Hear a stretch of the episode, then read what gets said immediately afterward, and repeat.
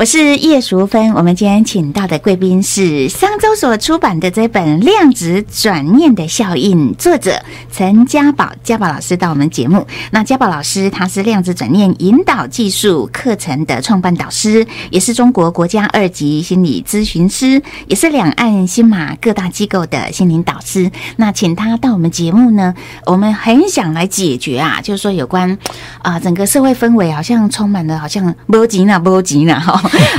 秋桃加安家安啊，或者是觉得就是赚不到钱啊，钱到底在哪里？那甚至就是说，为什么诈骗那么猖獗啊？哈，呃，为什么我省吃俭用那么一笔钱啊，就这样被骗走了？哈，说这个这种心理机制，家宝老师也可以来谈一谈哦。嗯，是好，大家好。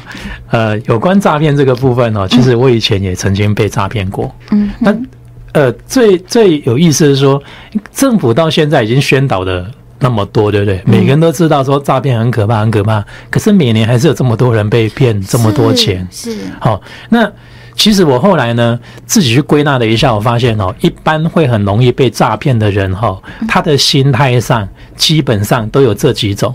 你当然可以用一个字叫贪来解释所有的一切啦。嗯。但是他这个贪不一定是贪钱哦。嗯哼。有的是贪一个什么的吗？贪一个他希望能够证明给别人看，说他其实没有像一般人想的那么没有价值。嗯哼。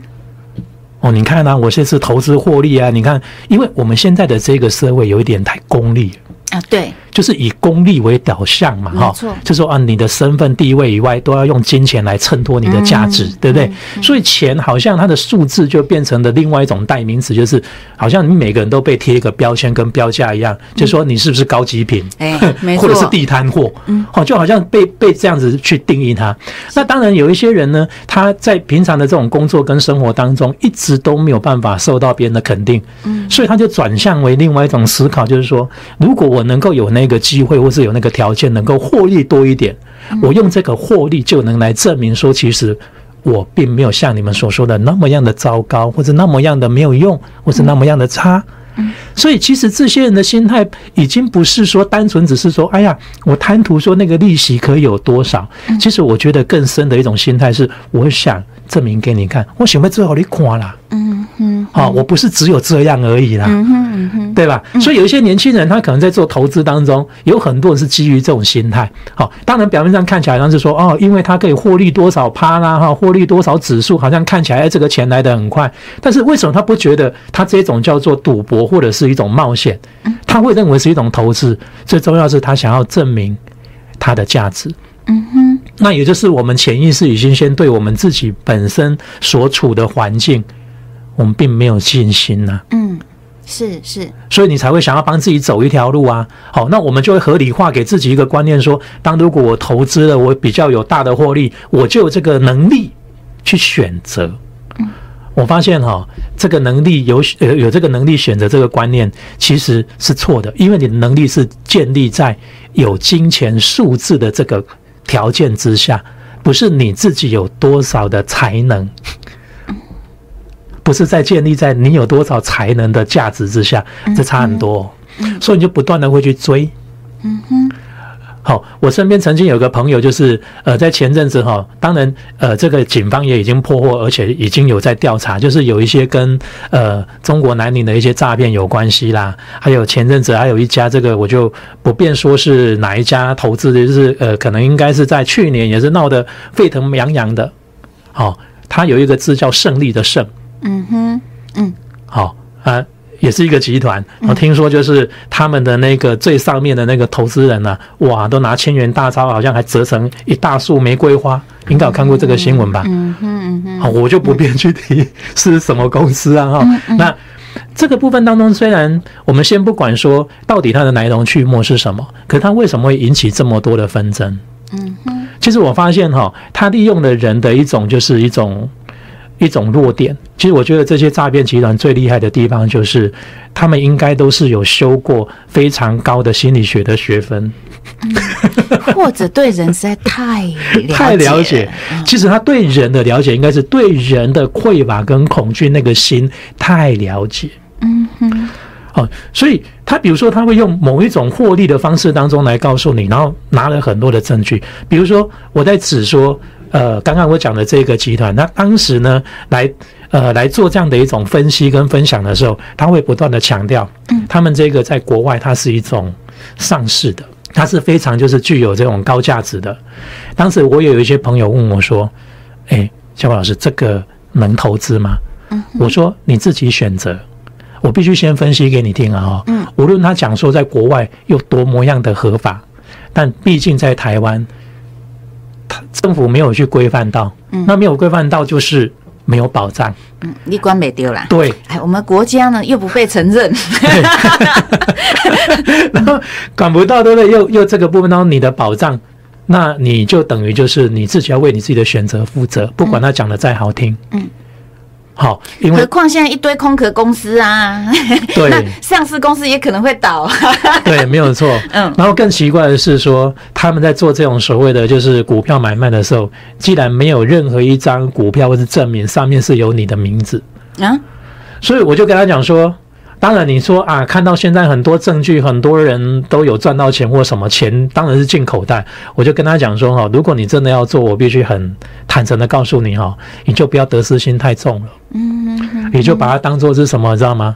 有点像是像赌博啦，有赚算是你赚到了，好，如果赔了运气不好，对你自己你自己要承担，你不能把它当做当做一个正常的投资管道，嗯，你只能就是把自己当做说我今天就是一个真的就是赌博，我不是鼓励赌博，而是你这样子你才不会得失心太重，是没错，因为你自己选择这么没有保障的一个条件当中，你要做这种投资，还说服自己说，哎，对呀，你看他们都赚到很多的钱。嗯，有时候我们在呃听信一个观点的时候啊，说真的，有时候我们不是那么的肯定。那呃，有时候很想说服自己肯定，所以会合理化一些一些东西来骗自己。然后，可是在这种心理机制的时候，你如果没有看破自己正在玩这种游戏的话，很容易就自己骗自己。对。然后，所以当你那笔钱出去的时候，你就会愤怒。其实那种愤怒不是因为对方骗了你。嗯，是对自己，是对自己的愤怒，说我那家公 怎么笨到这种程度？可是这个笨你自己很难去承认跟接受，只要把这个怒气迁怒到对方，嗯，甚至迁怒到政府的法令。有时候我说这，我也不是说帮哪一个政府说话，就是说他法规本来就定在那边，不管他完不完美。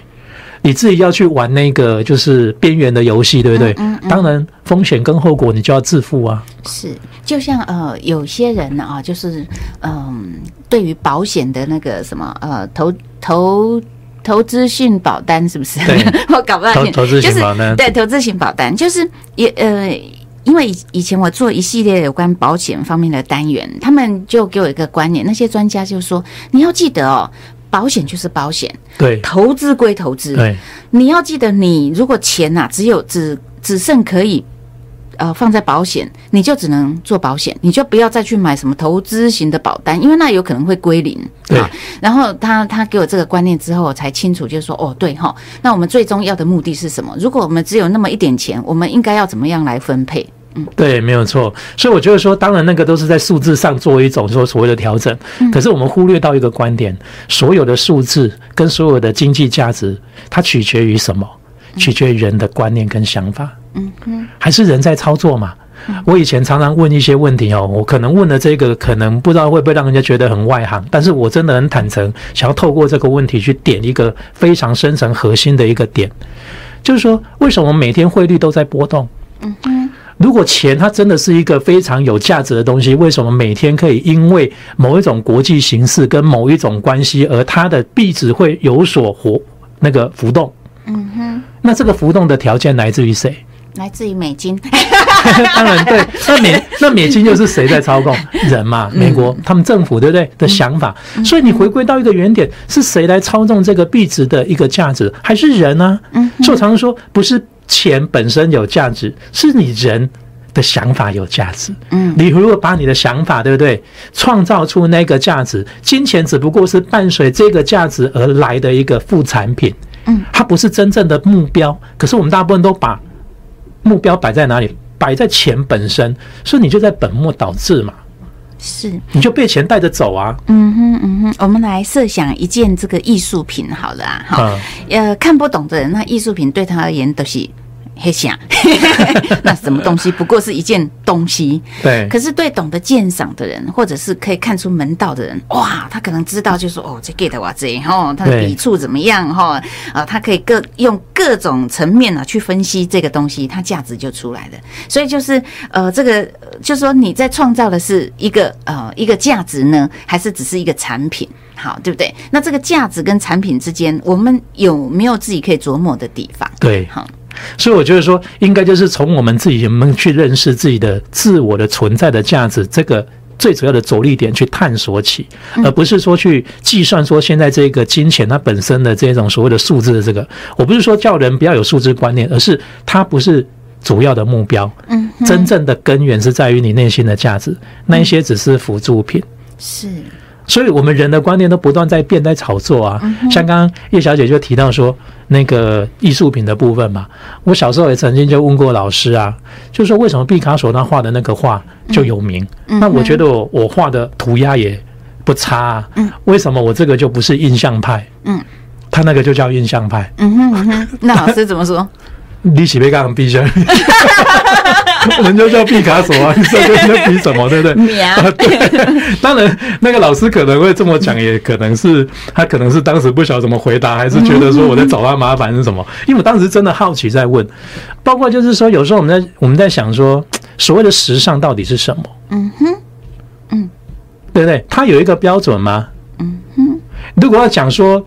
如果我们真的要很死板讲科学，那真的时尚艺术是最不科学的，因为它很难去用长宽高去测量，它没有一个自式的标准，嗯，它只能够说有一个方向，但是他没有办法给你一个呃，就是非常一板一眼的一种准则。是，好，我还记得我以前呃，我今年四十七岁了嘛，哈，三十几年前呢，我那时候在念高中，嗯哼，三十年前的那那念高中，如果我制服啊穿像现在这样，就是把衬衫拉出来，对不对？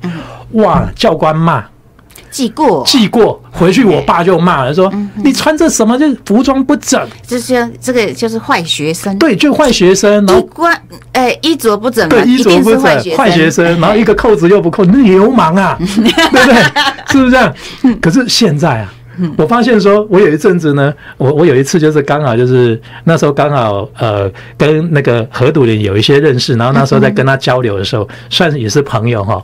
然后他有一天就看到就是我把衬衫扎到那个裤子里，他就跟我说：“张宝老师，不要这样穿好不好？很很土哎、什什么时候这样子穿法算是一个很土了，对不对？他说你扣子不要扣那么整齐嘛，因为那个解一个扣子，这样看起来比较有味道、有时尚，这样对不对？嗯嗯嗯，你看才三十年嗯，过去认为说那个是服装不整的，现在认为是潮流。是，所以有很多的东西当中都是在观念跟想法，你怎么去创造自己的价值的问题，而不在于说那个表象墨守成规的部分。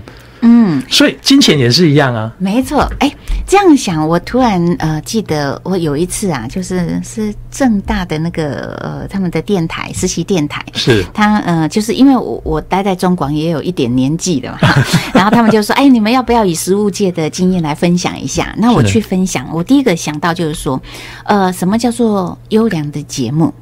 好，那我就举，就我我们就会去示范，就说哦，以前，诶、以前的啊金钟奖的节目播起来是怎样？然后呢，我就发现所有人就笑成一片哈。然后什么叫做字正腔圆的播音法啦，或怎样怎样？嗯到现在呢，哦，大家能够接受的，什么叫做呃优良节目哈？包括那一阵子啊，李明柔所引起的那个风尚哈。嗯，然后我们就不断在探讨这个，我们就发现哦，这个价值其实是随着时代的潮流，每一个人的观点做波动的。对，哈、所以我们就说，哎，这个接得起节目的排告利率啊，我就直接给他一个这样的定义：节目好坏跟他排告利率，哎 随着时间啊会有波动的。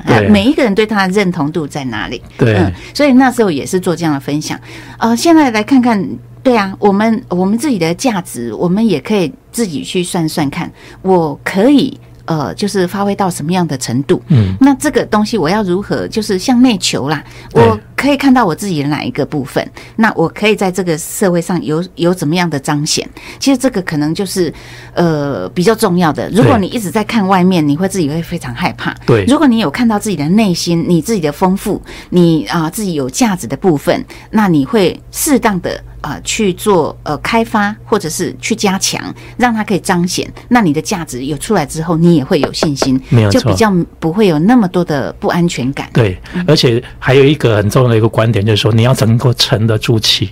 嗯，因为在你在开始就是觉察到你自己价值之前，可能全世界只有一个人知道，就是你自己。在别人还没有办法看到你这个价值之前，他一定会用很多的理由来说服你，对不对？这个时候你必须要能够沉得住气。嗯，好，因为的确就是从你的想法化为现实，它需要一点时间。是以量子的概念来讲也是一样，就是说，它虽然它的传传输的讯号的速度很快，就你的想法到现在这个我们所谓的物质世界，虽然它传送的速度很快，但是它要凝聚变化成为一个实体的过程，它需要时间。是是，好，所以你要能够沉得住这个酝酿的时间，就像说我们在种那个水果一样，嗯哼嗯哼，对不对？你现在刚播种或是各方面当中，你要等待。你现在知道说它大概多久之后会有一季的一个收获会会产生，那你必须要等。是你如果等不及的话，对不对？那就是色的，那就是不能吃，那你就功亏一篑了。就这一段的过程当中，你要自己能够熬得住。嗯，好，千万不要以现在别人来所告诉你的现实，跟包括他所认为的现在的一个实际的一个标准跟看法来决定你这么做到底对不对。你要能够承受得住。是好，我们下一个阶段再请家宝老师啊，我们针对这个部分继续来深谈哦。因为有些人会觉得，就是啊，我写在单瓦固啊，我七老八十啊嘞，有办法快一点吗？哎 这个量子转念不是就是在教我们这个吗？好，好，那我们下个阶段再请陈家宝家宝老师来教大家喽。好，谢谢。我是叶淑芬，我们今天请到的贵宾是商周所出版的这本书《量子转念的效应》啊，陈家宝家宝老师到我们节目。那呃，我们连续在谈有关这个金钱方面呐、呃，因为很多人受制于这个金钱的困难啊，甚至有些还因为负债哦，就有轻生的念头。嗯，那有些人可能就是说呃中年啊失业，甚至就是说好像嗯有那种啊事业失败，然后走不出来，哈啊，还有就是我们也看到这莘莘学子啊背的这个学贷，嗯，感觉是不大愉快。好，那呃关于这个钱财，大家受困于呃这样的一个情况啊、有这个量子转念的啊、这一套方法，好像是可以，感觉是可以逆转，是不是？还是可以变出来吗？哈，可不可以概略性的，这到底在上什么样的课程，让朋友知道一下好吗？OK，嗯好，其实整个量子转念的课程呢，应该它总时间的长度应该是五天，哎，八天四夜。嗯哼，好，那我因为我知道说有很多人的时间没有办法那么多，所以我把它分成两个阶段来做一个。做一个授课哈，第一个阶段就是前面的三天，就三个白天，后面第二个阶段就所谓的五天四夜。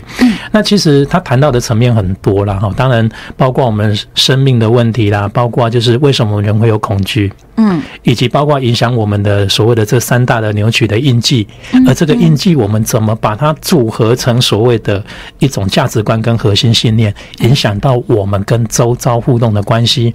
当然，它还会涉及到就是我们潜意识里面包括就是有关于前世今生的问题，好，包括我们所谓的与神对话跟通灵的问题，好，包括就内心的所谓的罪疚感跟宽恕的问题，好，当然还有所谓的身体健康跟我们情绪的问题，包括梦境对我们的启发，还有就是我们周遭的物质它的一些变化，比如说可能是我们所用的手机啦，我们穿的衣服啦，我们开的车子啦，嗯。好，包括我们的工作职场上的这些东西，或者是包括我们所种植的植物，它出现的一些现象，可能在反射我们潜意识里面的什么样的信念，我们怎么样透过他们的这个现象当中来帮助我们觉察说，哦，我是不是最近有一些比较不好的负面情绪跟念头在影响我？我可能要自己提醒一下我自己，去找出一个原因哦，修正它，好，避免就是让我现在的生活就是自己啊，就是呃，就是我们讲的就是越越越搞越糟，嗯，或是弄巧成拙，是哦，就是我教这些方法，跟它有一定的一个逻辑性，跟包括这个理论，包括它的科学证据，嗯好，以及一套的方法跟技术。但这个方法跟技术，除了你自己学到可以运用在自己身上以外，你也可以帮助其他的人，嗯，透过这样的一个引导的方式当中，协助他去觉察，或是协助他去转念。是啊，所以它是分这样的一个概念。呃，所以啊，呃，我听过一个朋友啊，他说是。那就屋漏偏逢连月雨，他就说哦，才刚刚失业，然后又碰上车祸，嗯，所以呢，他不仅钱没了，健康也出问题。好，然后呢，嗯，老婆也出事了。好，就是说怎么厄运接二连三，所以这也有可能就是他心里是有一点点呃，有一些问题是要处理的，是这对，个意思他还不是一点点，是很多啊很很大一点。啊，是这样。然后呃，我还有呃听过一个情形，就是说好奇怪哦，他的东西接二连三一直坏掉，这也有可能，是不是？，对。他其实都在不断的提示你，呃，我们我们用一一个观点来讲这所谓的厄运连连哈，比如讲好了，我常用这个例子，就是说，假设如果说你今天呢、哈，你呃在看到地上有一、呃、桌上有一只蚂蚁在爬，嗯，但是你不想要骚扰到那一只蚂蚁，让它觉得说好像有一个人类在在阻止它，嗯。或是有一个人类在操控它。但是你看到就是说那只蚂蚁爬在这个桌上的时候，它可能走的那个方向，接下来你已经预测到它什么可能会有危险，嗯嗯，那你又不想说直接去抓它，那你会怎么做？就弄个纸吧。用用一个东西去 干扰他，对不对？让他就是感觉说遇到一些挫折或是一些障碍，让他看会不会转向，对不对？一样的道理。其实我们内在的灵魂跟潜意识，某个层面来讲，他没办法直接用语言或什么来告诉你，你应该现在这一条路当中该拐弯了。嗯哼，可是有时候我们哈，因为受制在这个五感哦，跟这个大脑的思维很狭隘的观点，跟包括我们过去很多这种似是而非的这种观念，嗯，跟这种价值观，我们就有时候会很固执，嗯，那好像飞蛾扑火一样，就是死都不改。啊。我们还以为我们在坚持，是是，其实是在执着，可是我们自己不知道。嗯哼那就像我们刚刚讲那只蚂蚁是一样的，这个时候它如果一直很坚持，就是嗯要往那个地方走，你接下来那个给他的阻碍会怎么样？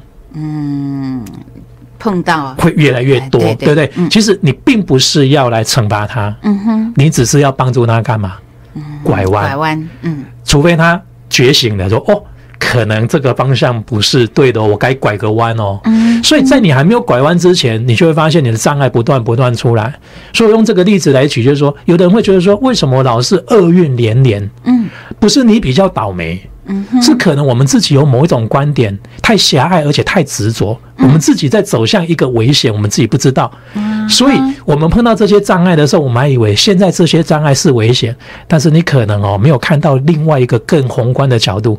如果这一些障碍没有帮助你拐弯，你未来那个危险搞不好还比现在你所碰到的危险还要更大十倍跟百倍呢。哦，所以你的意思是，当我们遇到一些厄运连连，或者是有一些状况不断出现，其实是生命在提醒你，对你该拐弯了。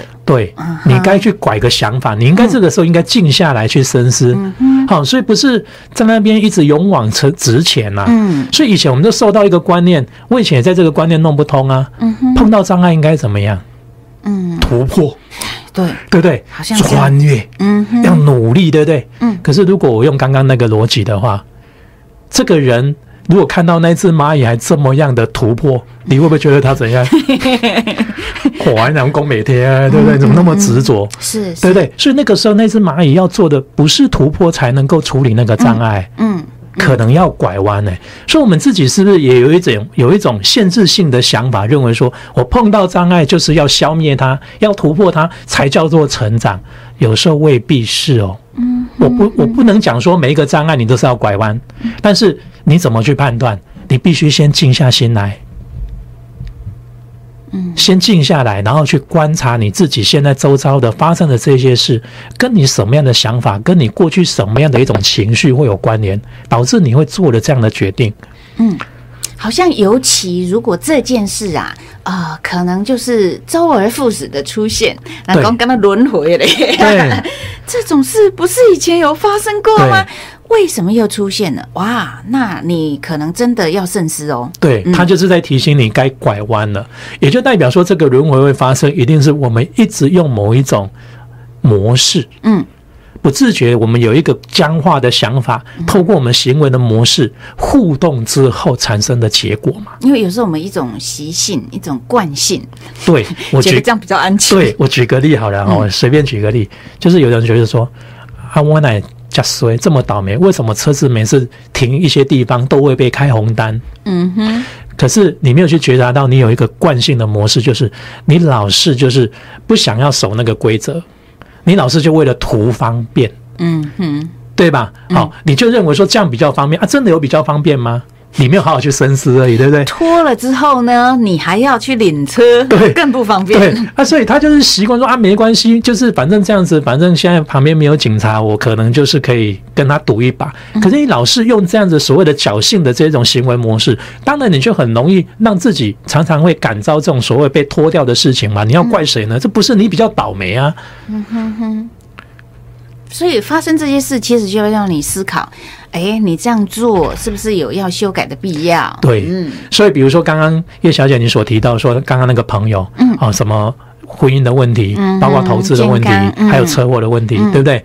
不是说他比较倒霉，这些事情都来，是他的某一些思维当中制造了这个行为而产生这个结果。嗯，比如说车祸，我说过了，这种哦，一个巴掌是拍不响的。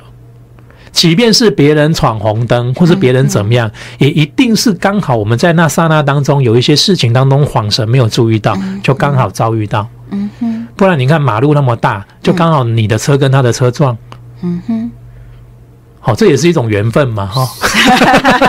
大家都不爱的缘分，但是这样的缘分会让他成熟，也一定是我们也有出了某一部分的力量跟想法。嗯。才会让这一个刚好他出的这个力量，两个刚好结合在那个时间点而产生的结果，是所有的东西一定它都有一些因缘条件的结合才会产生的结果，绝对不可能只有单一方的嘛。这个是很科学的观念呢。还有一点啊，就是说有时候啊，你会发现，哎，奇怪哈，就是某些人来找你投资，然后在那那个时间点呢，那个投资就是失利，好，然后后来仔细去回想，哦。在你那个时间点，你为什么没有看到那个部分？好，那或者是说啊，其实有谁有提醒你过这个问题哦？可是你当下为什么没有听到？嗯，其实哈，还有一个状况，刚刚为什么会讲到这个？就是我们很少静下心来说，我们是怎么面对这个投资，跟包括跟我们讲的这个人。嗯嗯，有时候我们有时候哈是这样子，有一种错误的理解、错案的信念，就是什么啊？这个好朋友。这和朋友这样子一定没搞骗的。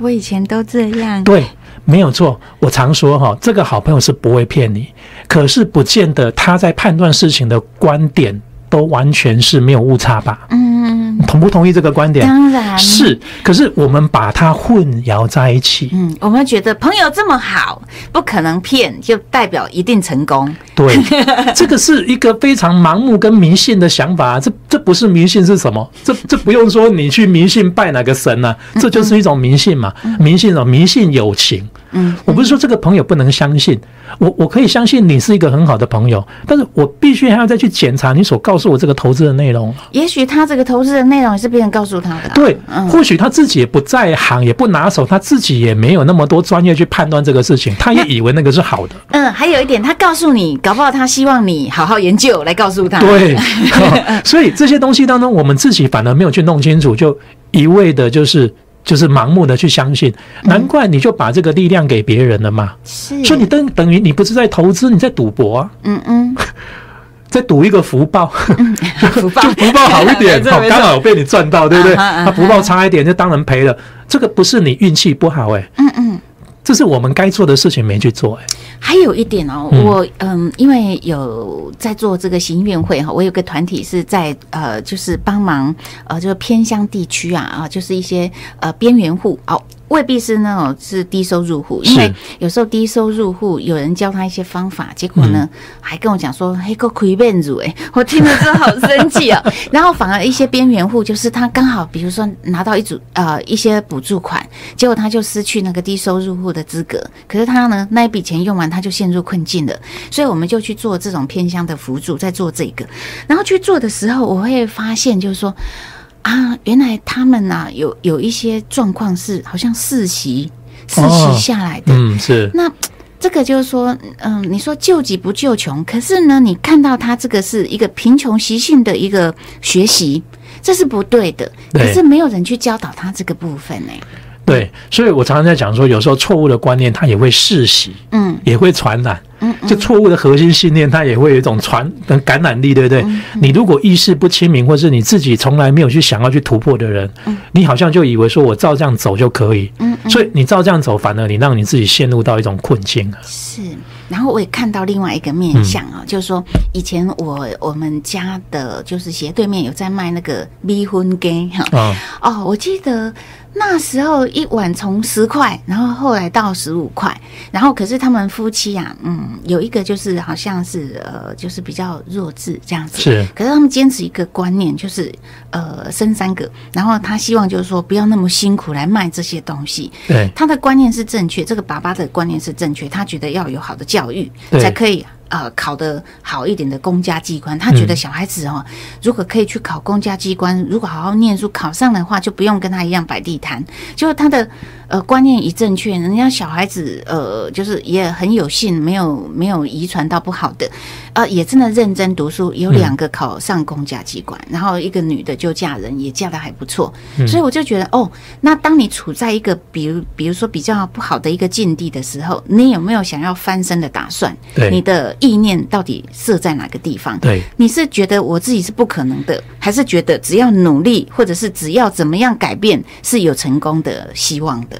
对，没有错。所以有时候这个回归到我们前面讲说，为什么有时候呃投资会亏本，嗯，或是会被诈骗。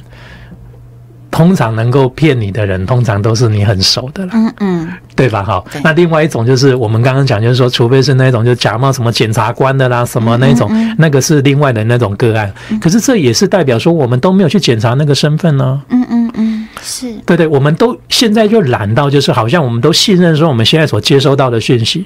我还记得有一次我在我们家啊接到一个室内电话，嗯，他刚开始的那个电话录音呢。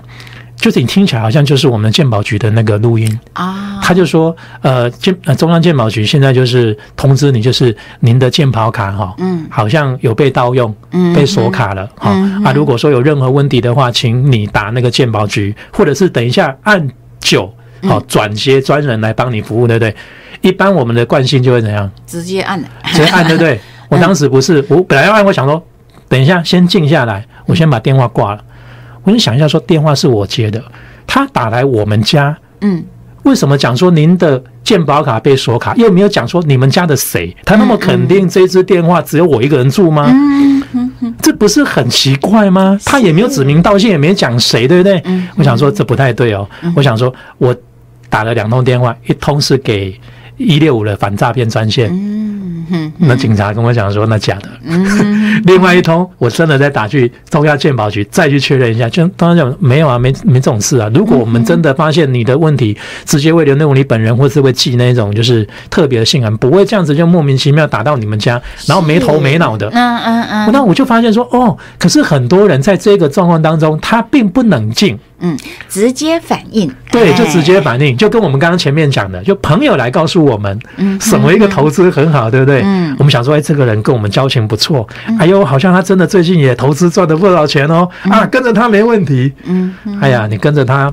不代表说一定没问题啊，嗯，搞不好肯定出问题，所以搞不好他也是被人家骗的，啊不见得他是真的，他想要来骗你，搞不好他也是被骗的那一个。是是是，嗯、好，所以我们碰到这种问题，我们就会很痛苦。嗯，好，因为我就说连续有两集，我们来谈到有关这个金钱方面，就是说，呃，我们也听过一文钱逼死英雄汉，哈，对，然后钱呢，其实就是只是个工具，那为什么要让工具来害死你呢？对，为什么我们不能哦，就是好。好的，有好多的工具可以运用。那这个其实是有方法的。我们要不要就说呃，也就投资一下自己，来想想看，有什么样的方法可以让我们不那么痛苦啊，又可以赚到很多钱，让你过得很幸福、很快乐。好，其实这是真正值得投资的啦。对，好好，那今天时间关系，我们就进行到这里。非常感谢啊，陈家宝家宝老师，谢谢。好，谢谢大家。